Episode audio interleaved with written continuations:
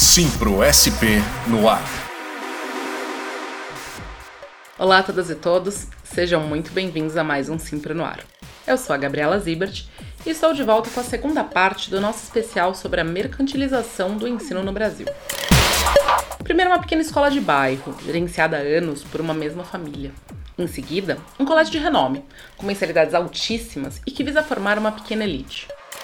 Depois, um projeto educacional alternativo, com metodologias inovadoras, num espaço cercado de natureza. Então você se pergunta: o que os três têm em comum? Todos podem fazer parte de uma mesma carteira de negócios de algum grupo de investimento internacional. E não se engane, para aqueles que visam somente o lucro, pouco importa a história do lugar ou mesmo o projeto pedagógico. O fundamental é que os clientes anteriormente chamados de alunos e seus responsáveis, sigam ali depositando seus ativos, ou seja, pagando mensalidade. A invasão de grupos internacionais de investimentos nas escolas particulares de educação básica é uma realidade. Assim como aconteceu nas instituições de ensino superior, as escolas privadas brasileiras entraram no radar dos investidores. É um fenômeno novo, mas que tem se mostrado preocupante.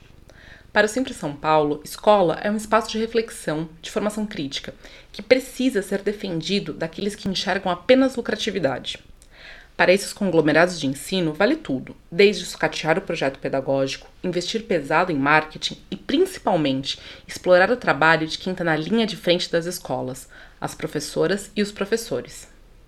E é por isso que o Simpro São Paulo luta para proteger a categoria desses ataques. A atuação sindical se dá desde o recebimento das denúncias, em que o departamento jurídico orienta as professoras e os professores sobre os seus direitos, além das opções cabíveis diante das irregularidades. Está presente também na organização da categoria, em reuniões, fóruns e assembleias, além da ação junto aos parlamentares em audiências públicas e, claro, junto à grande mídia. Tudo isso para construir uma grande rede de proteção para quem está todos os dias nas salas de aula.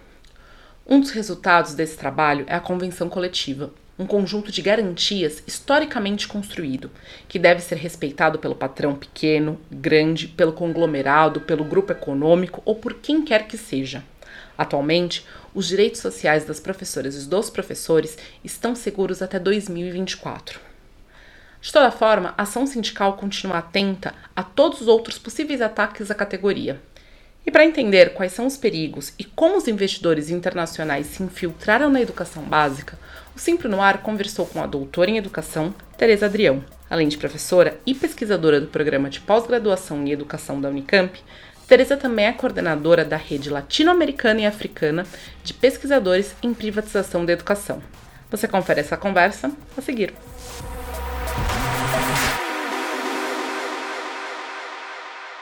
Tereza, o que aconteceu para os grandes grupos econômicos se interessarem pela educação no Brasil? O que, que os fez investir na compra de diversas escolas particulares? Bom, vamos lá. A bem da verdade, na minha opinião, e eu tenho caracterizado dessa forma, não se trata de uma guinada recente. Desde 2010, especificamente, quando o COC abre capital na Bolsa, esse movimento do setor econômico interessado no mercado da educação básica privada, a gente já vem observando, então já tem mais de 10 anos. Então, você tem movimentos e segmentos da educação básica privada que, ora, cresce mais, ora, cresce menos. O que a gente tem estudado e acompanhado esses grandes, os grandes grupos econômicos que tiveram origem na educação, pensando nesse segmento do setor privado, do empresariado privado, que tem origem na educação privada. Então, os que comumente identificados com os donos dos cursinhos, né, ou seja, o setor que era pouco regulado, educação livre, né, tinha tanta regulamentação quanto as escolas de educação básica, que crescem enormemente, e na medida em que crescem, eles diversificam a sua atuação. Num primeiro momento, esses grupos empresariais compram escolas, fazem dumping em muitos municípios, a gente já acompanhou isso em alguns casos no estado de São Paulo, chegavam lá, compravam uma escola privada de um município, baixava a mensalidade fortemente para que a concorrente quebrasse e depois se apropriasse também fisicamente dessa nova escola.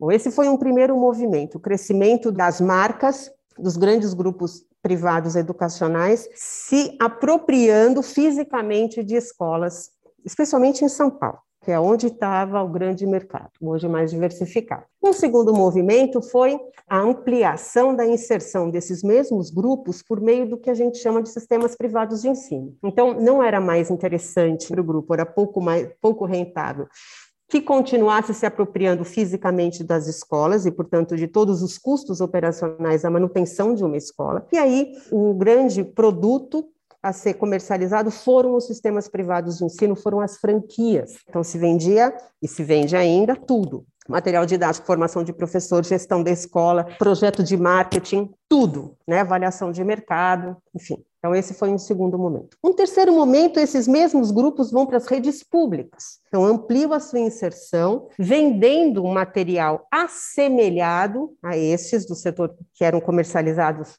pelas franquias das escolas conveniadas, eles chamavam deles mesmos, as escolas privadas é, associadas à marca, para as redes públicas de ensino, claro que numa versão do B, né, uma versão diferenciada, aligerada, diretamente proporcional à capacidade que os municípios, os governantes tinham de comprar esses produtos e serviços. Então, esse terceiro momento, que é a ampliação da sua inserção, né, do mercado por meio da inserção nas redes públicas, comercializando produtos e serviços apresentados como iguais ou assemelhados aos que são implementados nas franquias, nas escolas privadas franqueadas, mas que na verdade têm uma qualidade inferior e que é diretamente proporcional à capacidade dos entes federados, dos municípios especialmente, poderem arcar com o custo desses produtos e serviços. Quanto mais grana o município tinha, maior e melhor, enfim, eram os produtos comercializados.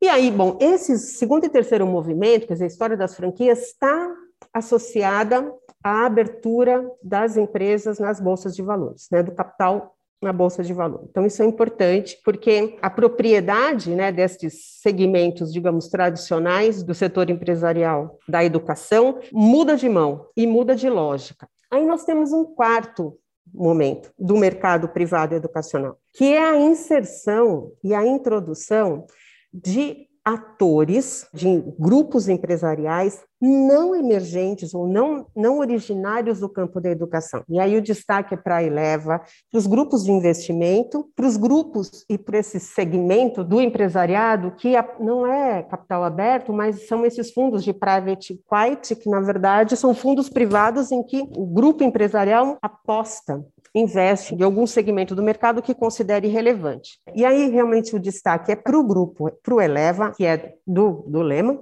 porque o Eleva ele vai agir numa velocidade mais rápida, mas ele vai agir da mesma maneira que os grupos tradicionais agiram em, cumulativamente, digamos, em 14, 15 anos. Então, eles começam com escolas próprias, depois adquirem escolas, criam seus sistemas, vendem o, o sistema privado para outras escolas e assim vão adquirindo escolas. Esse quarto movimento, que é a chegada desses novos grupos empresariais, de um lado está estimulado pela falta de regulação que o Brasil tem em relação à propriedade das escolas privadas. Então, essa ausência de regulamentação sobre a propriedade, quem é que pode gerir uma instituição que forma as novas gerações, formará as novas gerações de brasileiros. Então, isso é um elemento indutor, estimulador, ou pelo menos que não limita. Um segundo movimento, e aí para mim está associado mais diretamente ao interesse desses grupos mais ferozes, né, mais vorazes, como a Croton, a Cogna agora, né, o Leve, etc., que é também a liberalização das plataformas digitais e do chamado aspas ensino híbrido todos eles, todos esses grupos, têm um forte investimento em startups, aplicativos, plataformas para a produção de conteúdo, para a produção de alternativas ao tal do ensino híbrido. E estas alternativas e essa produção de conteúdo, ela foi adensada durante a pandemia. E com a reforma do ensino médio. Então, nós temos essas duas variáveis que são recentes e são próprias né, do Brasil, porque esse movimento, na verdade, é um movimento global. Então, não é um fenômeno só brasileiro, mas como no Brasil a gente tem uma pouca regulamentação e um mercado muito pulverizado de escolas mercantis, essa ideia de que cobrar mensalidade é algo aceitável para se ter em troca uma aspas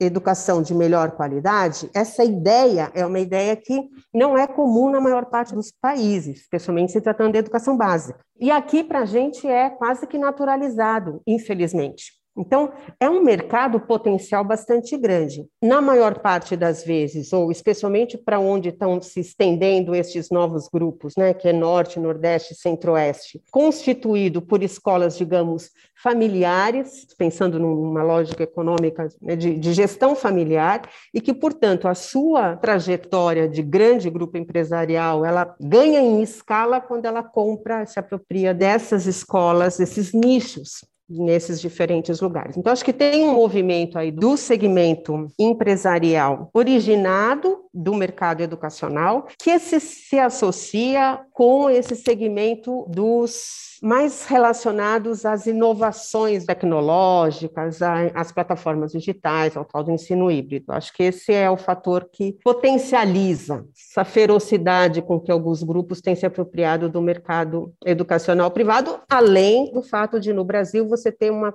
quase naturalização da cobrança de mensalidade como condição para uma educação melhor.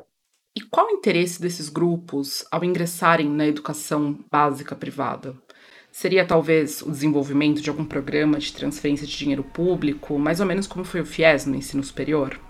Durante a pandemia, muitos governos subnacionais aceitaram, digamos, acordaram com os proprietários de escolas privadas diminuição de impostos, não pagamento de IPTU, enfim, algum tipo de renúncia fiscal para favorecer a manutenção do, do, negócio, né? Mas não me parece que isso seja o interesse desses grupos. Eles ganham muito mais quando eles, primeiro, se apropriam de um segmento de mercado que já existe e que já arca com o seu custo. Quando esses grandes grupos compram as escolas top, essas escolas top, com esses valores absurdos de mensalidade, não estão preocupadas, as famílias não estão preocupadas em subsídio público. Isso é que eu acho que é um aspecto interessante para ser estudado, porque eles estão comprando as escolas da elite brasileira a escola privada comercial que forma a elite brasileira. Bom, tem um interesse em formar uma geração de liderança? Acho que tem um aspecto aí que não é só econômico, no caso de alguns grupos especialmente, né? Por outro lado, esses grupos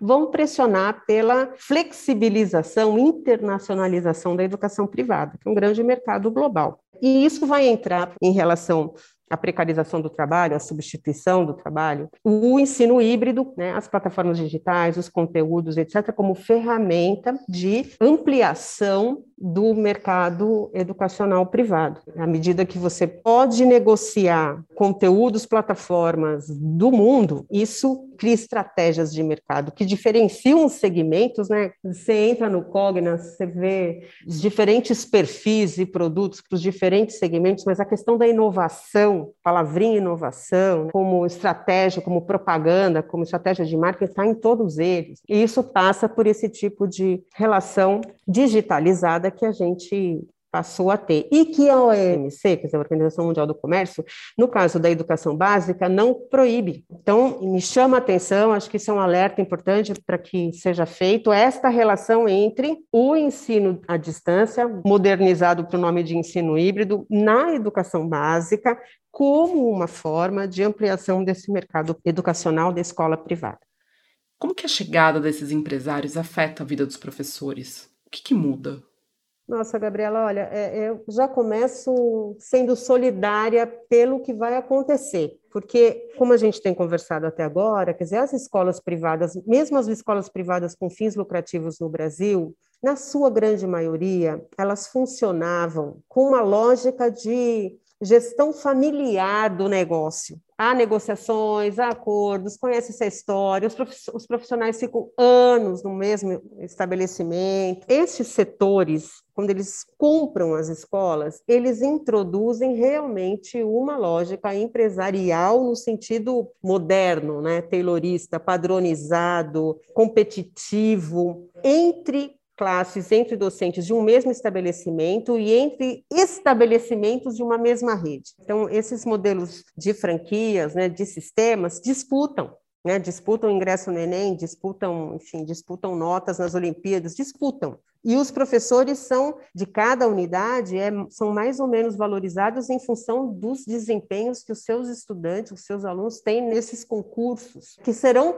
também pulverizados. Quanto mais concursos, quanto mais estratégias de competição existir, melhor. Então, isso também vai ser potencializado, né? essas Olimpíadas de tudo quanto é coisa. Então, voltando à questão do, dos professores. A introdução da competição no ambiente escolar é a negação da natureza do trabalho pedagógico. Né? A negação da formação de seres humanos pensantes, democráticos, solidários e saudáveis. Eu vi agora há pouco algum governo colocando métrica de leitura de palavras por crianças em etapa de alfabetização. Veja bem, Gabriela, com cronômetro, para ver quantas palavras a criança consegue ler e, a, e acho que o cronômetro a criança vendo. Você imagina? Que pessoa vai ser essa?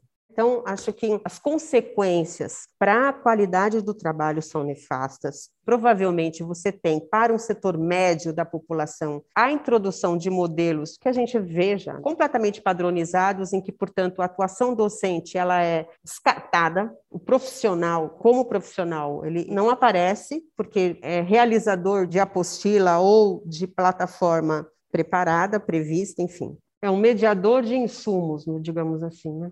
Agora, para as escolas de elite, que é esse um nicho que cresce com esses novos grupos, imagino que a transformação dessas escolas de elite em empresas vai acentuar de tal forma a pressão sobre os profissionais da educação que lá trabalham, imagino que vai trazer prejuízos sérios para a saúde mental, para a saúde emocional e, e, e para a própria para como ele se vê no, no, profissionalmente, né? Eu não, eu não, consigo imaginar um, um, profissional, um professor de anos de, de uma escola tradicional carioca ser submetido às decisões de um CEO, percebe? Muda-se a cultura escolar de uma forma que não acho que não tem precedentes. Tereza, em sua opinião, esses grupos econômicos, eles vieram para ficar? Você acha que eles têm futuro dentro da educação brasileira? eles têm sim um futuro promissor no Brasil, por conta, inclusive, dessa nossa cultura pró-mercado de educação privada. Ele é potencializado pelo ensino híbrido, diminui os custos, favorece o acesso, digamos, e incorpora setores que não estavam incorporados. Então, a reforma do ensino médio, ela é sim uma porta, e a própria BNCC, quer dizer, quem que defende a BNCC? São esses setores, então, a BNCC também é uma porta de entrada para esse movimento privatista no sentido de ampliação da oferta privada mercantil da educação básica.